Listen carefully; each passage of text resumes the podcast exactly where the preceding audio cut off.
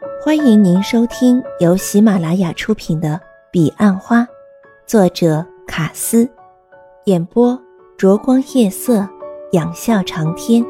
欢迎订阅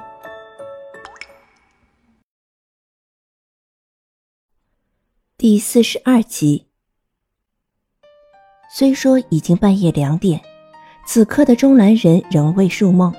他一个人在一家 pub 喝着酒，他很想醉，奈何以第八杯 XO 下肚，神志却依旧清醒。于是他只好喝起第九杯。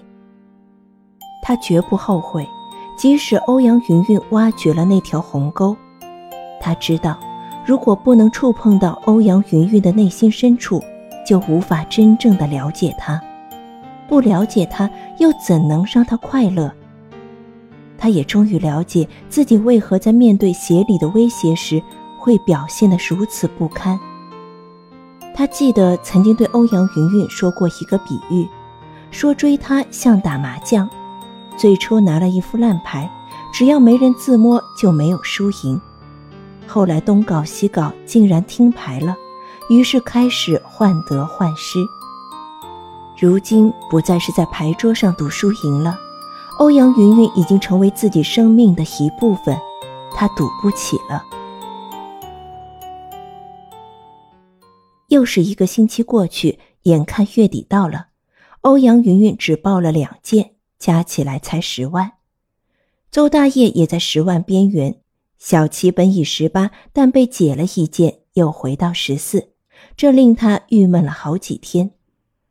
芝荣仍是个位数，但已勉强可以每周约访六个准客户。韩杰已经报出四十万，他永远保持那样的水准。他外甥女这次没去汇报，业绩也停留在个位数。朱蒂斯报了三十，到月底已经没件可报。而欧阳云云虽才十七，但预计还可以收三到四件。至于罗瑞亚、凯伊和霍伯特都停留在十二左右。目前大家对总业绩并不感兴趣，只关心着传真机那端的讯息。中南人已经断讯很久了，眼看红灯亮起，欧阳云云比谁都担忧。他最近常会梦见他，梦里感觉没有那么怨怼了，反而心中满是关切，不知他一人在大福过得如何。一去就快半个月了。节忌日的前一天晚上，钟兰人终于打电话给欧阳云云。这个月很不顺利，我已经尽力了，但都签不下来。没关系，欧阳云云忙说：“尽力就好。你什么时候回来？呃，或者明天我回大福，我们在大福见。我十一点还有最后一个愿望。”如果签不下来，我有一个备案。钟兰仁说：“嗯，什么备案？”欧阳云云问。“我买一张保单送你，未来利息还会降，就当储蓄嘛。”你还差八十万呢，早上传来一件十万的，不能用这种方式，我不能接受。何况下个月怎么办？你不必遵守每月一百万的条件。那太难了。我想见面和你讨论这件事，你手机不要关好吗？周兰人良久没有答话，只说晚上看情况再说。他挂上电话，关了机。事实上，十一点他根本就没有约人。欧阳云云几乎彻夜未眠，每隔一段时间就会尝试拨给他，但都没法接通。他知道情况不妙，如果真的只完成二十，他一定拉不下脸，不敢回感染营业处的。好不容易熬到天亮，欧阳云云一早就到公司，他早上甚至主动向客户 delay 一件可以收的 case。他待在办公室里等着中兰人的消息。卡瑞娜和总经理都来电关切，一直到十二点停止报件。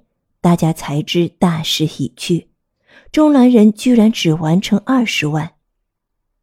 没有人责难，总经理甚至亲自来营业处，特别交代要转告中南人不要介意他们的约定。我们的约定只到年底。澄清湖畔，中南人仍回味着那句“西风愁起绿波间”。他坐在曾和欧阳云云并肩坐过的椅子上，望着湖泊上的涟漪发着呆。历历往事浮现在波面，欧阳云云的一颦一笑，侧目卷发的习惯，以及拉起裤管准备和自己弃船的豪情，尤其是他们牵着手在黑夜里疾奔的那一幕。欧阳云云一直等到傍晚，才请组员们去静心园晚餐。任何人都看得出，他心里始终挂念着钟南人。而钟南人在湖畔坐了一整天，除了不时念着“西风愁起绿波间”，他还偶尔加上一句“一江春水向东流”，因为其他的都记不得。终于，他下了决定，一个三年来最大的决定。但之前他要先去一个地方。晚餐结束，芝荣开车送欧阳云云回家。欧阳云云觉得一切似乎都不太对劲，十几天没看到钟兰人，这是三年来最久的一次。他发现自己不只是惦记钟兰人，几乎盘踞他所有的空间。而就这样，钟兰人消失了。没有人知道他的下落。一天、一周、一个月过去了，这一个月一切似乎也没什么不同，但唯一变化最大的是欧阳云云。之前他每天找芝荣，利用中午时间带他到河滨公园练习开车，然后他买了台二手的 March。除了更努力的增援，他每天还一定要去谈两个准客户。二月底三月初，他各增援一个女生，宝拉和小军。宝拉三十二岁了，刚换工作。她在一家建筑师事务所整整做了十年，但公司实在撑不住这个不景气，终于结束。小军才满二十，是从网络上抓来的。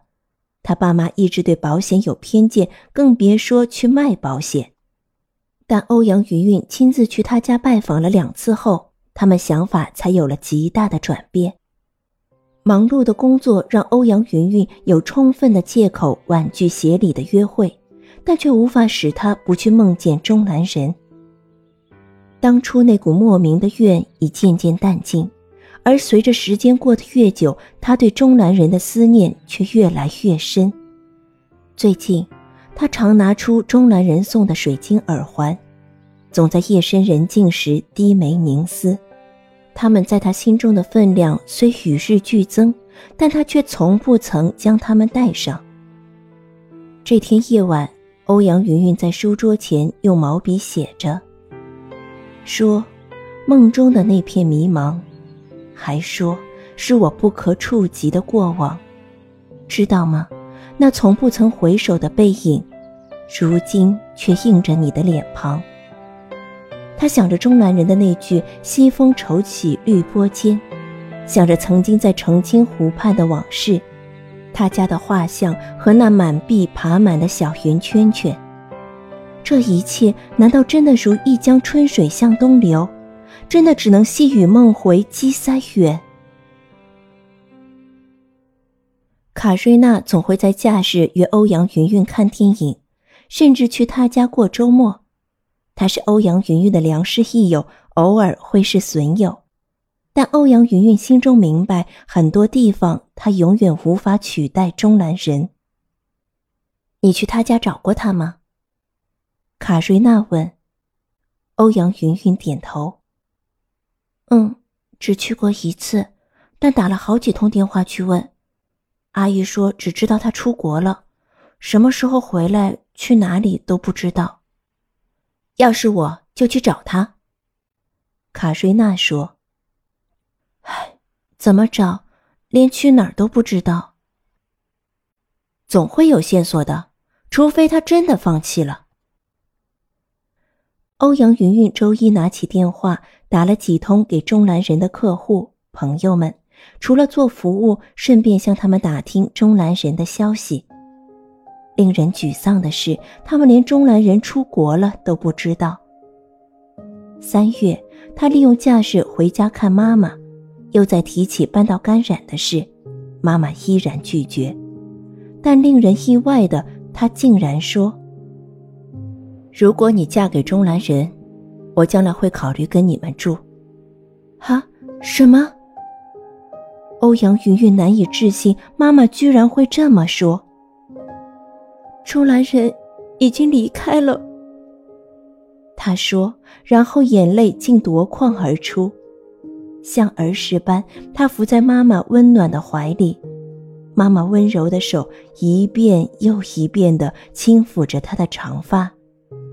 不知过了多久，妈妈才打破沉默说：“他去澳洲了。”你怎么知道的？欧阳云云惊奇。他临走前的前一个晚上来找过我，你怎么没告诉我？欧阳云云显得非常激动。过年时我回来这么多天，因为我答应他不告诉你的。他找你说些什么？他对我说他很爱你。这辈子除了你，也不会再爱别人了。妈妈稍微停了一会儿，继续说：“但他这阵子已心力交瘁，他必须出国一趟，不然他会撑不下去的。哦，还有，他很恨保险，你知道吗？”欧阳云云的泪更如泉涌，如今他才知道自己是如何折磨钟兰神的。他再度倒在妈妈怀里。你爱他吗？妈妈问，她眼中也噙着泪水。欧阳云云想了好久好久，她才哽咽地说：“我不知道，妈妈，我不敢接受，更不敢去爱。”他已泣不成声。回到甘染，欧阳云云找出钟兰人曾从澳洲寄给他的风景明信片。他打给一个在旅行社带团的客户，约他去公司。他问清楚一切去澳洲自助旅行的细节及如何转机到他要去的地址，并详细的记录下来，然后委托他帮忙买机票及办签证。一星期左右，签证下来了。欧阳云云一早先去拿机票，然后才进公司开会。趁欧阳云云不在，大伙正热烈讨论着钟兰神。欧阳云云推门走进会议室，只听到韩姐说：“哎，要不是中兰人，我们欧阳云云也不会这样累。”像突然停电，会议室顿时安静下来。欧阳云云找了张最近的空位坐下，场面显得有些尴尬。我们现在不论是人力还是业绩，都比去年同期高出很多。威大哥说。这真的要感谢欧阳云云。欧阳云云知道威大哥在接话题，我还有很大的努力空间。他对台前的威大哥说：“其实我一直想了解你们对钟兰人的看法。”欧阳云云对大家说：“钟大哥英明神武，慷慨大方，还会读心术。”霍伯特说。说了一句废话。钟大哥是我最崇拜的偶像。小琪说。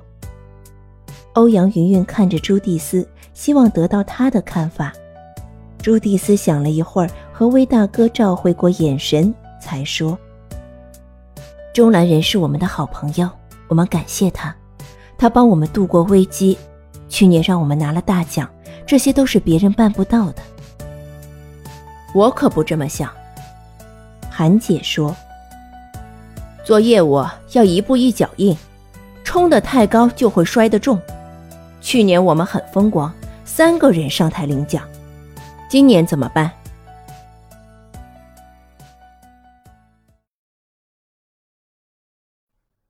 听众朋友，本集已播讲完毕，请订阅专辑，下集更精彩。